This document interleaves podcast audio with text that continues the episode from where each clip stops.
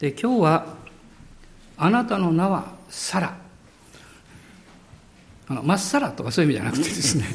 あのサラ。サライさんがサラになったんですけど、まあ、そのことを御言葉から見たいと思います。大人の方に男性の方であってもあなたの名はサラとおっしゃってください。まあ、さらっというところにこう値打ちがあるんですね、まあ、くだらんことばっかり言ってますけど、えー、内容はあのとても素晴らしい内容です、創世紀の17章の15節から22節。そこをまずあのご一緒にお読みしましょう。創世紀17章の15節から22節です。また神はアブラハムに仰せられた。あなたの妻サライのことだがその名をサライと呼んではならない。その名はサラとなるからだ。私は彼女を祝福しよう。確かに彼女によってあなたに一人の男の子を与えよう。私は彼女を祝福する。彼女は国々の母となり国々の民の王たちが彼女から出てくる。アブラハムはひれ伏しそして笑ったが心の中で言った100歳の者に子供が生まれようか。さらにしても90歳の女が子を産むことができようか。そしてアブラハムは神に申し上げた。どうかイシュマエルがあなたの見前で生きながらえますように。すると神は仰せられた。いやあなたの妻サラがあなたに男の子を産むのだ。あなたはその子をイサクと名付けなさい。私は彼と私の契約を立てそれを彼の後の子孫のために永遠の契約とする。イシュマエルについては、あなたの言うことを聞き入れた。確かに私は彼を祝福し、彼の子孫を増やし、非常に多く増し加えよう。彼は12人の族長たちを生む。私は彼を大いなる国民としよう。しかし私は来年の今頃、サラがあなたに産むイサクと私の契約を立てる。神はアブラハムと語り終えられると彼から離れて登られたこの前の16章というのは、まあ、アブラムの失敗の章と言ってもいいわけです。イシマエルを、まあ、肉の思いと方法によって彼らは産むわけですけれども。このその後13年の間神様はこの沈黙の時を持たれて17章の一節を見ますとアブラハムがあアブラハムですねまだ99歳の時神様が彼に語り始められます。そしてまず神様はこのイサクのことを具体的におっしゃる前にアブラムをアブラハムというふうに名を変えられるわけです。そして私はあなたとこの契約を結んだということを思い起こさせる。そういうことがこの前半に出てきます。それは神様からの具体的な祝福を受けるということは私たち自身がその祝福を受け取ることのできる器になる必要があるということです。あなたが素晴らしいものを汚れている入れ物に入れることはないと思いますしあるいはこの豊かなものを小さな入れ物に入れることはないと思います。それは合わないからです。神様にとっての一番難しい仕事は祝福を私たちに与えることではなくて祝福を受ける私たちがそのような器に変わること変えられること。そのことが非常に難しいんだと思います。それは私たちの側に、まあ、自由意志というのが与えられているからなんですね。でこの17章でその契約を確認されてそしてアブラムをアブラハムというふうに名を変えられるんですがその契約の証というのはですね実は割礼の制定ということでこのところに語られています。でこの16章がもし、まあ、失敗の章というふうにこう考えてみるならばまさに17章は失敗をしたアブラムとサライをこのあがなわれた章であるそういうふうに言えると思うんですねでこの17章の中にアブラハム多くの国民の父そしてサライがサラサラというのは王女という意味です王女そういうふうに神様はこの夫妻をこの変えていかれるわけです。で、17章の中には実は、主がですね、仰せられたという言葉が4回出てくるんです。この一節から最後のところにですね。そしてその一回一回ですね、そこに大きな神様の導きと働きをこう見ることができます。まず最初はこの一節です。アブラムが99歳になった時、主はアブラムに現れ、こう仰せられた。この現れ、仰せられた。つまりそこには、ただ単に言葉だけが来たわけじゃなくって、言葉の前に神の臨在があったということです。これは通常ですね、さっき姉妹も証の中でおっしゃってましたけど、私はよく経験します。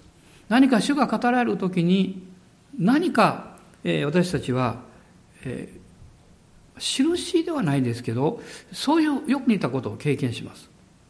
え誰かがいると思って振り向いたら誰もいないんだけども、誰かが手を置いてたような気がするとか、で何かあの顔とかが熱くなったとかですね。でおそらくそれはそういう現象を神様は私たちに求めようとおっしゃっていることではなくて、神様の御声、語られようとすることに私たちの霊的な耳を向けさせようとしておられるんだと思います。ね、例えば皆さんも大事なことをですね、誰かに伝えるときに、あの、大事なことであればあるほどですね、今から言うことをしっかり聞いてねということをね、何か表現すると思います。で、お茶を飲みながらこう喋った時には言わないと思いますね。これ大事なことだから。で、その人が、まあ、カップを置いて、どうしたの？ってこう、向き直ってくれたら語るわけです。神様はそのようにして、このアブラムに臨在の中でおっしゃいました。私は全能の神である。このエルシャダイという言葉がここに出てくるわけです。で、これは神様は約束された中身を必ず成し遂げることのできる豊かさ、力というものを持っているということです。まあ人間の場合はそうでないかもわかりません。いや、そうでないこともたくさんあるでしょうね。子供が成長していきますと、小さい間は子供というのは、お父さんは何でもできると思っています。少し大きくなると、いや、それほどでもないかなというふうになります。もう少し大きくなると、むしろ心配します。大丈夫かなって言ってですね。それはですね、その言葉において別に嘘をついていなくても、それをする実質の力というものが不十分であるということを知ってるからです。ですから、そういう習慣というのが、実は私たちはいつの間にか神様の御言葉を信じる時にも応用してしまうんです。でそのまま信頼していいのかなって。今まで失望したこともたくさんあるし、うまくいかなかったこともたくさんあるから。でも、神様おっしゃるんです。私は人間じゃないって当たり前なんですけど、全能の神だって。だから、私に対してそういう心配をする必要はないよということをアブラハムにおっしゃいました。それでもアブラムは素直に受け入れることが難しいんですね。当然でしょう。このカナンの地に来て、来たのがえー、約束の地に入ったのが75歳。で、それから99歳まで、もう24年間が経ってしまったわけです。で、一向にその兆候が現れない。神様、あなたは正しい方、真実な方であるということを私は疑うことはないですって。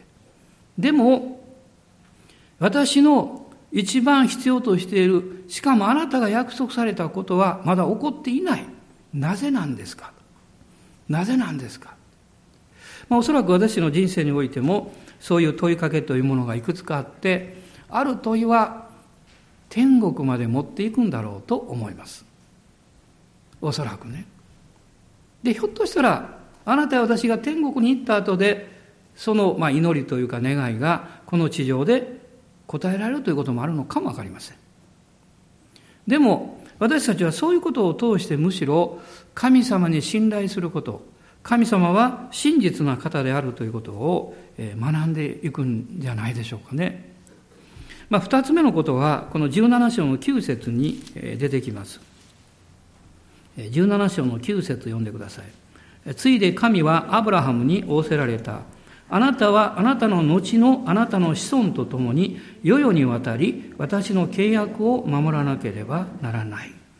ここでも神はアブラハムに仰せられた。この時はもうすでにアブラハムになっているわけです。17章の一節には神の約束のことが語られました。そして9節は神の契約が語られています。神様とこのアブラハムにされたこの人物との契約は少々ではないんですね。そうではなくって、割礼という制定を、えー、おっしゃったわけです。割礼っていうのは、切り取るとかですね、切り捨てるという意味を持っています。まあ、実際的には、あこのその後ですね、イスラエルの男の子は、あの、8日目になると、男の子は割礼を受けます。まあ、男性の性器のですね、先端の包皮というものを切開する、もしくは切り捨てる、そういうあの手術をするわけです。まあ、これは痛みを伴うものでしょう。あの、えー、レビとシメオンはですね、自分のお、えー、いとこが、えー、恥ずかしめを受けたということで、復讐をするときにですね、あなた方が私たちと一緒にやるためには、男性は割礼を受けようと言います。もちろんその時にその人たちはもう大人になってますから。そして手術をして痛みを伴っている時に彼らは攻めていって皆殺しにします、まあ、非常にこう残酷なことが、まあ、この漱石の中にも出てくるんですけども。でもこの割礼という制定というのは神様とアブラハムその子孫に至る契約の目に見える証書なんですね。形に表された証書なんです。この契約を通して神様は、あなた方は選ばれた民であり、私の宝であるということを宣言なさったわけです。今私たちは割礼を受ける必要はありません。別に受けても構いませんよ。でも、救いのために受ける必要はありませんし、神様の恵みを受け取るために受ける必要はありません。パウロは、その選挙の中でそのことを語っていくわけです。違法人が救われた時に、ユダヤ人でクリスチャンになった人たちは、あなた方も立法を守り、割礼を受けようと言いました。そしてある地域ではそれが流行したんですね。でもパウロは言います。割礼があるなしが問題ではなく、イエス・キリストによって新しく生まれ変わった、新創造されたことが重要なのだ。これはガラテヤ書の中に書かれています。で、コロサイ人への手紙の2章の11節というところを一緒に開きましょう。コロサイ書の2章の11節です。ここにも割礼のことが出てきます。2章の11節ですね。どうぞ。キリストにあってあなた方は人の手によらない割礼を受けました。肉の体を脱ぎしてキリストの割礼を受けたのです。まあ、これは霊的なこの神聖の働きというものを私たちに教えているわけです。神様はここでアブラハムに語られて、契約を確認なさった。で、三つ目は17章、創世記戻りますが、17章の15節です。17章の15節え、さっき読んだところですね。また神はアブラハムに仰せられた。あなたの妻サライのことだが、その名をサライと呼んではならない。その名はサラとなるからだ。まあ、今日のメッセージのタイトルはここから取りました。あなたの名はサラ。ここで神様は、あなた方が持つ相続者、またここにはイサクという名前が出てこないですね。その後出てきますけど、その相続者は確かに彼女によって、アブラハムよあなたの妻によって生まれる息子なんだ。ということをここで確認されました。そして、サライもですね、神様の約束が実現する器として実際にイサクを生むために、その前にサラになる必要がありました。神様はまずアブラムをアブラハムにして、その約束の信仰の契約を結ばれました。しかし実際にこう産むのは奥さんです。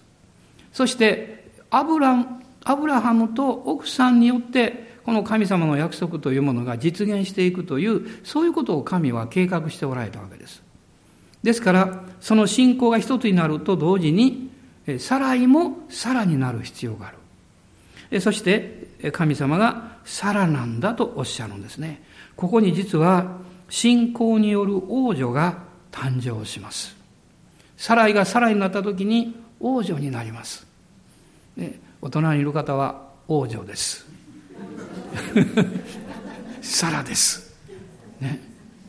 まあ男だとアブラハムなんですけど、神様はそのように計画なさいました。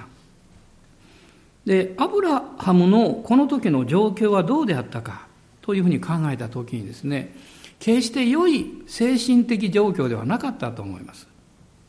なぜかっていうと、彼は何度も失敗をしました。で、そういう失望感というものがおそらく彼を責めていたように思うんです。私がこんなに失敗をするので、私がこんなに弱いので、神様はこの約束を実現なされないんではないんだろうか。そういう不安みたいなもんです。これはクリスチャになってもですね、え誰しもが通るところだと思うんですね。でそして、え神様が約束をくださってから時間がこう経っていきます。で、状況がますます悪くなっていく。ますます状況が悪くなって、もうひょっとしたら諦めムードに入りかけていたのかもわかりません。アブラムが祈るときに、神様私あなたを信じてますよって。でもあなたの約束は私と妻を通してではなくって別の方法でなさるんでしょうねってそういう感じです。あのイスラエルの民がエジプトでイスラエル民族になりました。不思議です。神様は約束の地で彼らの民族を作ったんじゃなくて、約束の地ではないこの世を象徴するエジプトで民族にしました。しかも430年のエジプト滞在の中で300年間は奴隷でした。もし彼らがその中でですね、神様を見上げてどういうことができるんでしょう？感謝できるでしょうか？ある人は奴隷で生まれて奴隷で亡くなっていったでしょう。ある人は先祖を考えて、まあ昔アブラムという、アブラハムという偉大な信仰の父がいて、イサクがおり、ヤコブさんがいて、私たちはこのエジプトに来たけれども、結果的には私たちは奴隷になってしまった。神様は私たちにとって良い方ではないんだ。神は良い方だと言っても信じられない。神が良い方ならばどうして私のお父さんやお母さんは奴隷でこんなに苦労したんですか？どうして私たちは毎日自分の意思もなく自分の生活で精一杯のようなそういう生活の中にいる必要があるんですか？あの先祖の栄光のように覚えたその歴史は今の私たちの人生にとって何の関係もないでしょう。神は信じていても神の御言葉は正しいと思っていてもでも私の生活と人生には何の関係もない。彼らにとって神は決して良い神ではなかったわけです。彼らにとって神は祝福の神ではなかったんです。奴隷ですから。そういう状況の中で彼らの心の中が奴隷のような精神的な考え方、メンタリティと言いますけど、いつも不安や恐れがあって、そして自分も考えてはいけない。自分を考えるとうまくいかなくなる。もう、あの、ロボットのようにならないと従うことはできない。私たちの存在って一体何なのか。これが実は彼らの非常に厳しい状況であったわけです。私たちも、現実の状況の中でそこまではいかないかもしれませんけれども、神様はなぜなんですかという問いかけをなくすことはないと思います。アブラハムもそうだったんですよ。神様あなたは約束されて、私は全てを捨ててこの地に来たのに、あなたの約束は実現しない。そういう兆候すらない。なぜなんですか？そして、年を取り、人間的に考えても、もう不可能である。という結論に至るまで来ていたわけです。しかし、感謝します。神が語られる時、奇跡は起こります。あなたがどんなに考えても奇跡は起こらないでしょう。しかし、神が語られると、神が言葉を発せられると、奇跡は起こります。アブラハムはその経験をここでしていくわけです。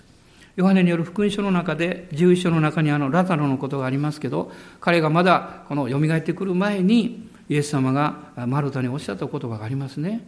もし信じるなら、神の栄光を見ると言ったではありませんか。しかし、私たちにとって信じるということは時としてなんと難しいことでしょうか。信じるということは時としてなんと私たちの感情を逆なでするようなことが起こるんでしょうか。現実とのギャップの中で私たちはうめき、苦しみ、時にはつぶやきたくなるんです。でも、私たちはその中で信じます。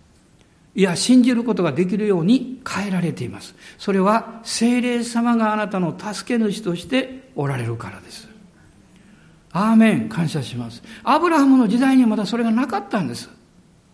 あなたや私よりも、アブラハムの方がはるかに落ち込んでしまうという事実があったんです。彼は戸惑い、うめき、苦しみ、孤独の中で、なぜなんですかと祈っていたこと、なんですね。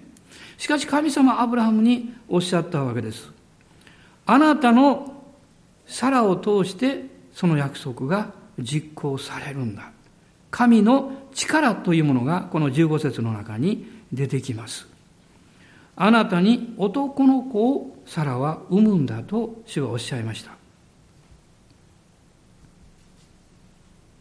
まあ神様がアブラハムにそういうことをおっしゃったとき、そこには一つの必要がありました。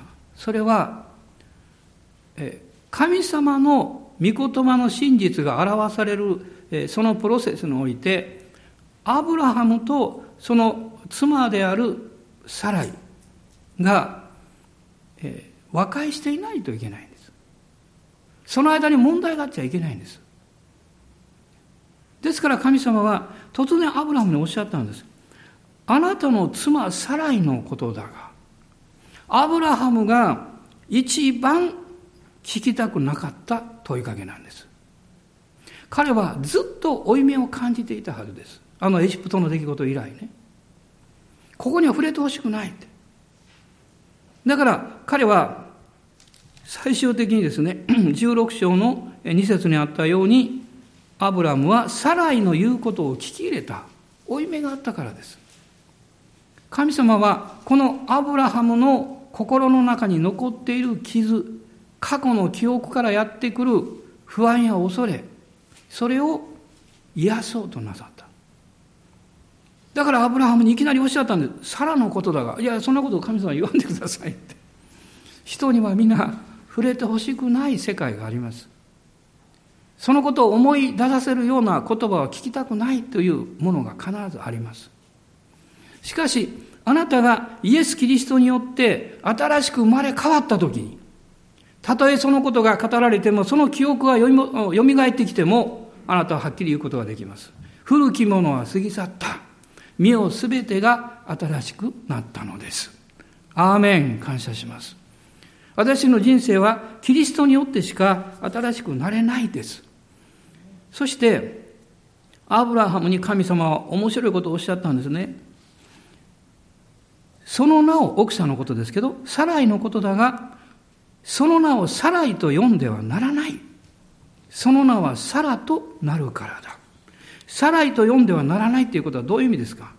あなたが奥さんのことをサライと呼ぶたんびに、あなたは自分の過去の失敗を思い起こす。あなたがサライというたんびに、あの辛かった、もう情けない、不甲斐ない自分の姿が浮かんでくる。神様は、そのあなたの過去の古い人生も分離してくださった。だからあなたはサライと呼んではいけない。サラと呼びなさい。王女と呼びなさい。こうおっしゃったんです。素晴らしいですね。ああ私も主人の名前変えないといけないかなと思った人がいるかもわかりません。ねまあ、そういう問題じゃないかもしれませんけど、でも聖書の世界はそうなんですね。その名が、その人となりやその人生というものを形作っていったからです。アブラハムは嬉しかったでしょうね。ああ、主が許してくださったんだ。主が清めてくださった。主が新しい人生をくださった。だから私は、これから自分に負い目を感じさせるような記憶が戻ってくる、そういうふうに妻を呼ぶ必要がないんだということです。これからはサライじゃなくて、今までサライって言ったらドキッとして何か言われるんじゃないかって。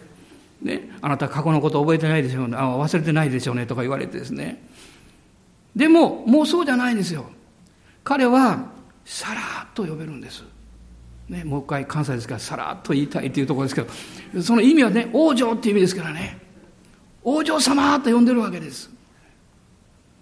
そのように読んだ時に、彼の心の中には、私はキングである。ね、王女と呼んでんだから、キングです。王なんですよ。多くの国民の父となるんです。偉そうになるっていう意味じゃないんですよ。で、すべての民を守り祝福し、良いものを分かち合っていく、その王なんです。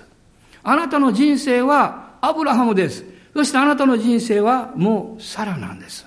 あなたの過去を思い起こしちゃいけない。それに触れる言葉が来ても、あなたはすでに分離されているということを宣言すればいいんです。イザヤ書の43章の一節を読みたいと思います。イザヤ書の43章の一節です。ご視聴どうぞ。だが今、ヤコブよ、あなたを作り出した方、主はこう仰せられる。イスラエルよ、あなたを形作った方、主はこう仰せられる。恐れるな。私があなたをあがなった、あがなったのだ。私はあなたの名を呼んだ。あなたは私のもの。アーメン。私があなたをあがなったのだ。あなたは私のものなんだ。アーメン感謝します。なんか嬉しくなってきましたね。ああ、今日から家に帰ったら王女、キング。ね。王女とキングです。いや、私呼ぶ人おりませんって言ったらね、イエス様がいますから大丈夫です。ね。あなたは王女です。神様はあなたにとって最高の方だけではなくって、あなたの人生を幸せにしてくださる方です。過去と分離してください。イエス・キリストによって過去と分離してください。それは過去を葬ることじゃありません。過去の傷を癒していただいて、そして良い思い出としてそれを受け取ることです。それが私たちには必要です。アブラムに対して、いや、アブラハムに対して、神様がおっしゃった、えー、もう一つのことがあるんですけれども、まあ、その前にですね、面白いことが起こるんですね。アブラハムが、サライをサラと呼ぶ。そして、16節には、私はあなたを祝福しよう。あなたに一人の男の子を与えよう。何かここに、ヨセフが見つかりから夢の中で聞いたメッセージのような、ね、御言葉を見るんですね。神様はマリアに対しては、男の子が与えられ、そしてその名をイエスとつけなさいというふうにおっしゃいませんでした。ヨセフに言いました。で、ヨセフが名前をつけました。これは神様の秩序です。神は夫を立て、そして夫のこの元にそのマリアという存在を置かれたわけです。そして霊的なこの祝福と秩序というものをそこで明確にしておられます。ここにおいてもそうです。神はアブラハムにあなたに一人の男の子を与えようとおっしゃったんです。その時にアブラハムはそんなことは信じられない。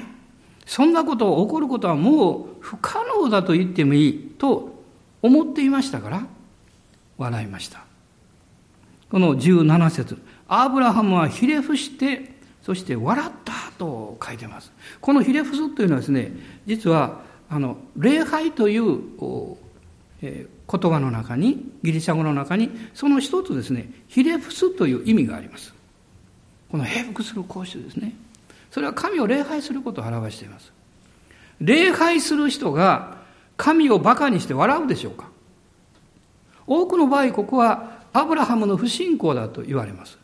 もちろん私もそれはそうかもしれないと思います。不信仰という意味は信じられないという意味ですから。でも、アブラハムは信じたかったんです。彼の頭や心は信じられないと思ってました。しかし彼の行動は、ああ、主や私は信じます。と表していました。だからひれ伏したんです。礼拝したんです。その時に彼の内側から喜びが湧き上がってきたんでしょう。笑いがこみ上げてきたんです。あまりにも信じられないこと、しかも一番願っていること、だから笑ったんです。ここに神様がアブラムに対して、アブラハムに対して大きな恵みをくださったことがわかります。この後に書いてますね。100歳の者に子供が生まれようか。この時99歳なんですけど、生まれるのは翌年だから、100歳、計算してる、ちゃんと、頭の中で。ね、もし生まれるとして100歳になってんだから、100歳のものに生まれましょうかって、妻も90歳になりますよ。そんなことが生まれ、あの、生まれるんですかね？と言ってます。これはどういうことですか？神様は彼の心の中から神の御言葉を信じるための妨げになる不信仰な言葉を取り出しておられるんです。これが告白の意味です。彼はこのように信じたと言ってるんじゃないんです。このような思いがあるということを言ってるんです。そしてその言葉がアブラハムの心の中に根付いている間、神は奇跡をすることができないんです。あなたはいつまで死はなさらないと言い続けるつもりですか？あなたはいつまでこの奇跡は起こらないと自分に語り続けるつもりですか？その言葉があなたの中に残っている間、神は奇跡を行うことはできません。私たちは神の前にひれ伏した時にその言葉が現れてきます。その時どうするんでしょう？それと縁を切ります。あなたの過去の痛みや悲しみを思い起こさせるような言葉もあるかもわかりません。しかしそれが来た時に、もう私はすでにその言葉から縁を切った。私は新しく作られたものだから。神は奇跡をなさる。私は神の奇跡を受け入れる器に今からなりますと宣言するんです。アブラハムは笑いました。アブラハムってどんな笑い方したんでしょうね。一回くらい聞いてみたいなと思いますけど。高笑いなんでしょうか？うふって笑ったんでしょうか？よくわかりませんけど。でも、一つ言えることは、もうそれはですね、表面的な笑いじゃなくって、もう内側から湧き上がってきた笑いだったと私は信じています。彼は自分自身が不信仰であることはよく知っていました。だから、精霊によって信仰が与えられたんです。自分が弱いことをよく知っていました。だから神は信仰をくださったんです。自分の力や能力ではそのことが起こらないということをもう十分承知していました。だから神様がおっしゃった時に、私がそのことが起こったらもう100歳になるんだからと計算もできたんです。冷静だったんです。ね。冷静だったんです。冷静に彼は自分の不信仰を認め、冷静に彼は不可能な状況を認め、冷静にその言葉を持っていることを認め、それに縁を切ったんです。今日は縁を切る日ですよ。あなたの中にある不信仰の言葉と縁を切る日です。キリストによってそれは十字架につけられていると宣言する日です。今から私はこう宣言します。神にとって不可能なことはありません。不可能なことはありません。実際、アブラムはこの15章において、ね、そのことを、えー、言われてるわけでしょう。ね。そのことを言われてるわけですよ。そして彼は主を信じたわけです。そして主の前に義と認められたわけです。あの大空を見て星を数えた時に、ああ、偉大な神の力を数え切ることはできない。つまり、神を信じているがゆえの不信仰は健全な不信仰なんですよ。つまりそれは微妙なこと言いましたね、今ね。その神様の偉大さ、そこに私がいくら自分の信仰を持っていっても受け入れるほど力はないんです。だから私は神様ご自身がそういうお方であるようにそのまま信じることができないんですという不信仰なんです。それは神を疑う不信仰でもない。神に従うことをやめようとする不信仰でもないんです。この誠実な、真実な状況、それを認める不信仰と言ってもいいんでしょうか。そこから本物の信仰が生まれてきます。信仰はあなたの弱さからやってきます。あなたの失望からやってきます。あなたの行き詰まりからやってきます。神の恵みがその上に注がれるからです。そして主はおっしゃいます。この19節に、この4つ目のことがありますね。主は神はですね、仰せられた。あなた男の子を産み、その子をイサクと名付けなさい。何かその前の説から読んでいくと、神様って冗談におっしゃってるのかなと思うような気がします。イサクというのは、笑うものという意味です。アブラハムよ、あなた笑ったでしょ？それがあなたの子供の名前になります。ねえ何かジョークのように聞こえますけど。でも神様は何とおっしゃってるんですか？その笑いを続けなさいって。神の偉大さを信じる不信仰を持ちなさい。今私間違って言ったんじゃないですよ。神の偉大さを信じる不信仰です。ね、信じられないから信じるんです。そこに私の力では到達できない。でも神の霊が望むときに信じられないまま信じるんです。理解できないまま信頼するんです。先が見えないまま歩き出すんです。その時にイサクが生まれ出るよと主はおっしゃいました。そしてこの19節の中には神の計画が語られています。イサクと名付けよう。そして私はこのイサクと契約を立てる。神様ってせっかちですね。生まれてもいないのに。生まれる器になる夫婦がまだ信じられていないのに。もう子供が生まれるからその子供と契約を立てると先におっしゃってアブラハムやイサクの信仰を確認しないでさっさと主が彼から離れられたって書いてます。えー、どうしたらいいんですか？みたいなですね。これは非常に面白いところです。そして非常に力強いところです。神はあなたの不信仰なんか構ってません。あなたの理屈なんか構ってません。もうそんなこと聞き飽きたと言います。言う前に分かってるからと言います。だから私はあなたに語ってるんだ。そしてあなたには一つだけ良いところがある。それは私が語った言葉を受け入れようとすることだ。信じられなくっても、理解できなくっても、それを受け入れようとすることだ。あとは神様の働きです。今、聖霊様がその役割を担ってくださっています。まあ、ルツという人は、あの、あがなわれた教会の雛形と言われるんですけど、私はこのサラをですね、奇跡の教会の雛形のように思うんです。今年はサラの教会になります。奇跡の教会、今日も素晴らしい証がありましたけど、神様に一切の栄光を返します。神は奇跡をなさいますから。アーメンどうぞお立ち上がりください。一緒に主をあがめましょう。ハレルヤ感謝します。主は奇跡をなさいます。奇跡というのは、もうどうしようもないところ。それは無理だろうと思われるところ。不可能と言ってもいいくらいだ。そこに奇跡起こるんです。多くの場合はそのことを考えてもう避けてしまったりもう無視してしまったりそんなことはなかったことにしようと考えてしまいます。でも神はあなたにおっしゃるんです。神にとって不可能なことがあろうか。あの星を数えてみよう。数えられないぐらい私は力があるということをあなたは知ってるだろうって。今日私もそうですけどこの不信仰。自分の過去の難しさそれと縁を切りたいと思います。不信仰の何か言い訳のような心の中に言葉が残っているならばその言葉に縁を切るためにその言葉をもう一度思い起こします。100歳のものに90歳の者にこの言葉を思い起こします。そしてその言葉を十字架につけます。主よ私は信じます主よ感謝します。あなたは私の不信仰の言葉を聞く前にさっさと離れられましたから感謝します。しかしあなたの臨在はどんな時にも一緒に共にいてくださいますからあなたはインマヌエルです。今日私たちはこの礼拝から立ち上がって主を褒めたたえながら帰っていきます。インマノエルでいらっしゃる方に栄光をお返しします。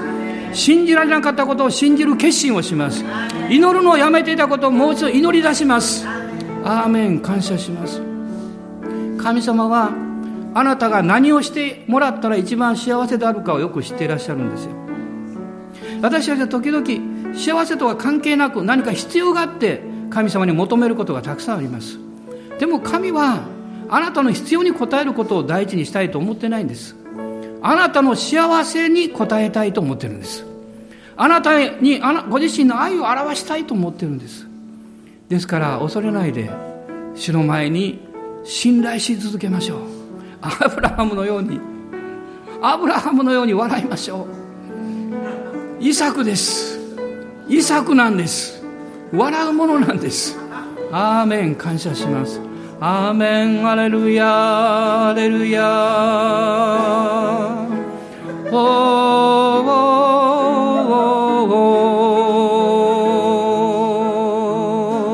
おアーメンアレルヤ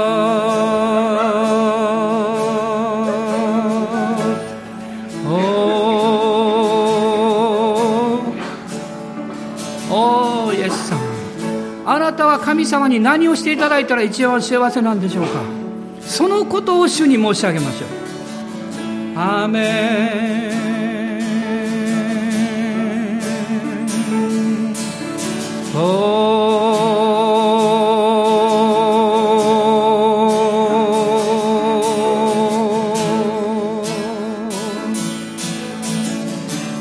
私は奇跡を信じます。私は奇跡を信じます。アーメン。今一緒に賛美しながらそれを告白しましょう。私は奇跡を信じる。アーメン。アーメン。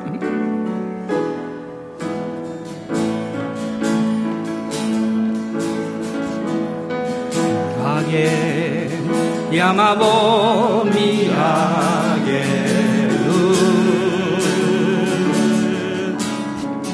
私の雨どこから来るのか。山よりはるかに偉大な神。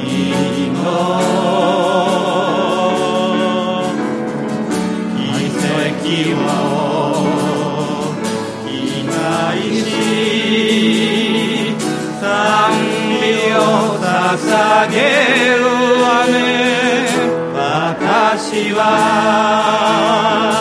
信じる。奇跡は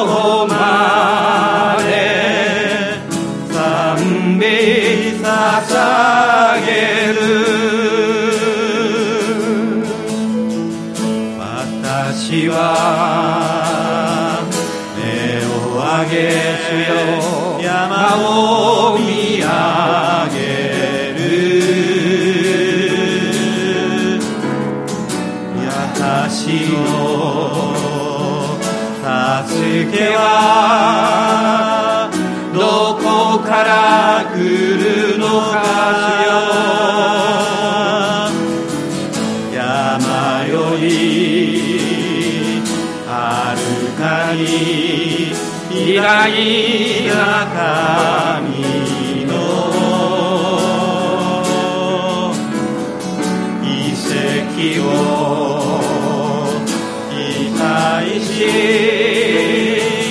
賛美を捧げる。アレルヤ私は信じる。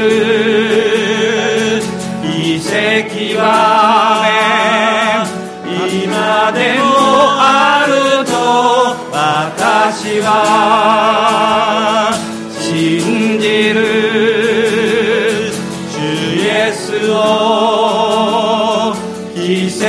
跡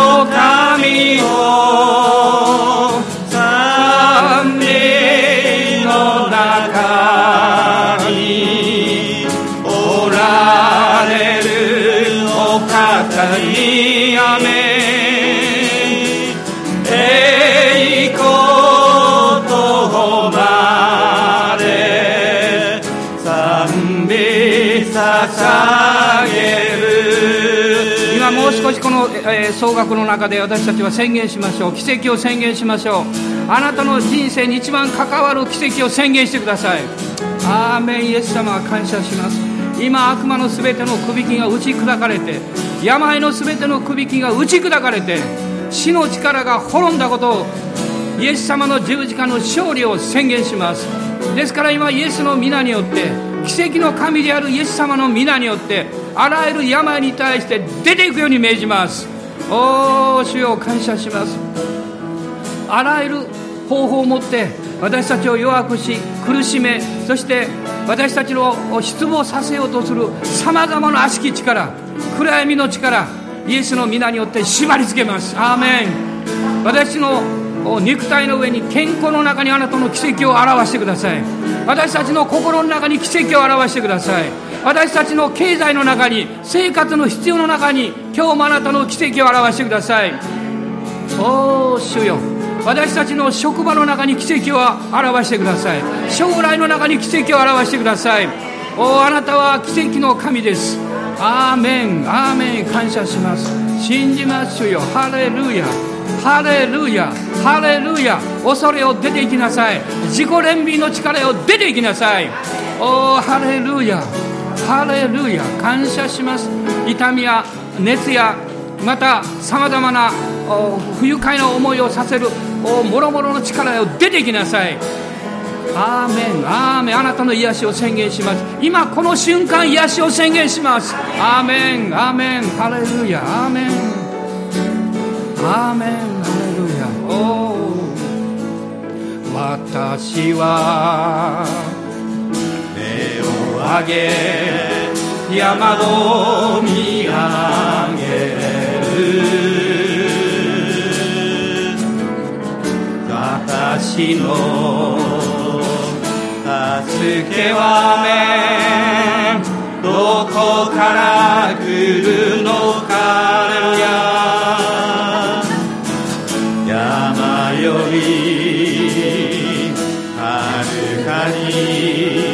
に偉大な神の奇跡を期待しアレルヤ賛美を捧げる雨。私はね信じる信じます。奇跡は今でもあると。今日起こります信じる主イエスを奇跡の神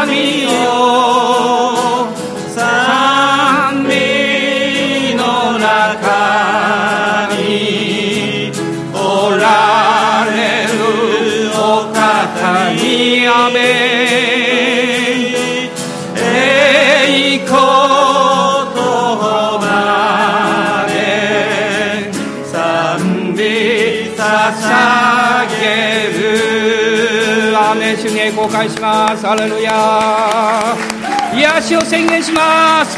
奇跡を宣言します。おおハレルヤハレルヤハレルヤハレルヤあなたは今週笑う人になります。あなたは今週主をものすごく褒めたたえる人になります。あなたの職場が変わります。神はあなたを用いられます。おおハレルヤアーメン感謝します。アーメンおお主よ。ハレルヤ。私たちの主イエス・キリストの恵み父なる神のご愛精霊の親しき御交わりが私たち一同と共にこの新しい週一人一人の上にあなたの豊かな恵みと奇跡が豊かに豊かにありますように。アーメン